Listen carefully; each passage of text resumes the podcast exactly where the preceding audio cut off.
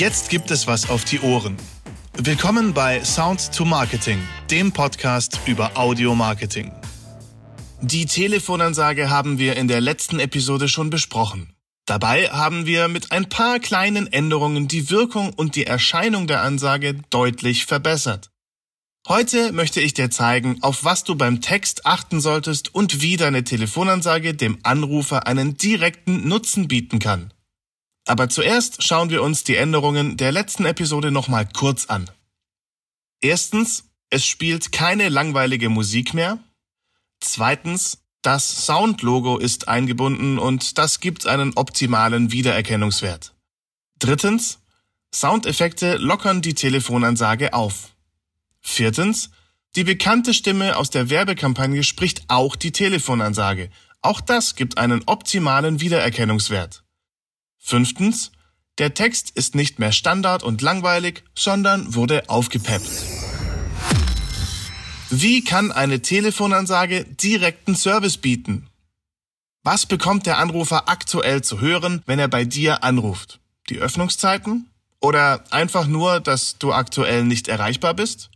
Oder ist es eher eine Warteschleife und wenn er Glück hat, dann kommt er in den nächsten fünf Minuten dran und kann mit einem Mitarbeiter sprechen? Telefonansagen sind oft nur ein Hinhalten und so wirklich Nutzen tun sie niemandem.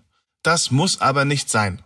Mit ein paar Kniffen im Text wirkt die Ansage bereits anders. Ein Beispiel. Hallo und herzlich willkommen bei der Firma XY.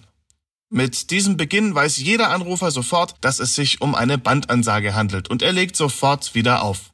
Ein weiteres Beispiel. Hallo, Max Mustermann von der Firma XY hier. Auch nicht perfekt. Denn der Anrufer könnte denken, dass wirklich jemand am Telefon ist und anfangen zu sprechen. Wenn er dann merkt, dass er den AB erwischt hat, dann fühlt er sich verarscht. Und das ist ja nicht das Ziel. Der Einstieg ist schwierig und er sollte so gestaltet sein, dass man die Telefonansage weiter hören möchte. Wer etwas anders an die Sache rangeht, der hält die Anrufer länger bei Laune und kann anschließend direkten Service anbieten. Ein Beispiel dafür. Willkommen bei Max Mustermann und mal wieder nur die Mailbox. Doch ich bin auch so für Sie da. So bekommt der Anrufer mitgeteilt, dass es nur die Mailbox ist, dass ihm aber vermutlich gleich geholfen wird. Generell gilt, nimm dich nicht zu ernst, gehe etwas verschmitzt an deine Telefonansage. Der Anrufer will unterhalten werden, sonst legt er sehr schnell wieder auf. Eine weitere wichtige Regel ist die Vermeidung von negativen Wörtern. Wörter wie leider oder nur, also nur der Anrufbeantworter. Natürlich ist das schade, wenn man nur den Anrufbeantworter erwischt und man kann diese Wörter nicht komplett vermeiden. Aber man kann sie reduzieren und wenn man doch mal eines davon verwenden muss, dann sollte man es überspielen und kleinreden. Denn du bietest dem Anrufer ja gleich direkten Service. Da ist das nicht so schlimm. Ebenfalls beliebt ist das Wort Signalton. Das sollte auch vermieden werden. Signal genügt. Oder auch nur Ton. Signalton ist irgendwie doppelt gemoppelt und wenn man solche Kleinigkeiten ändert, setzt man sich auch schon wieder von anderen ab. Soweit mal zu ein paar Regeln, die man beim Texten einer Telefonansage beachten sollte. Kommen wir nun zum direkten Nutzen. Was möchte der Anrufer vermutlich von dir? Was ist der Hauptgrund, warum die Leute bei dir anrufen? Versuche diesen Grund direkt lösen zu können und du hast auf ganzer Linie gepunktet. Dazu ein Beispiel. Du rufst beim Italiener an und möchtest für Samstag einen Tisch bestellen. Seit zwei Tagen ploppt die Erinnerung auf und jetzt willst du das endlich beenden und den Tisch reservieren. Beim Italiener geht aber nur der Anrufbeantworter dran. Der sagt dir die Öffnungszeiten und den Ruhetag. Und sonst nichts. Das war's.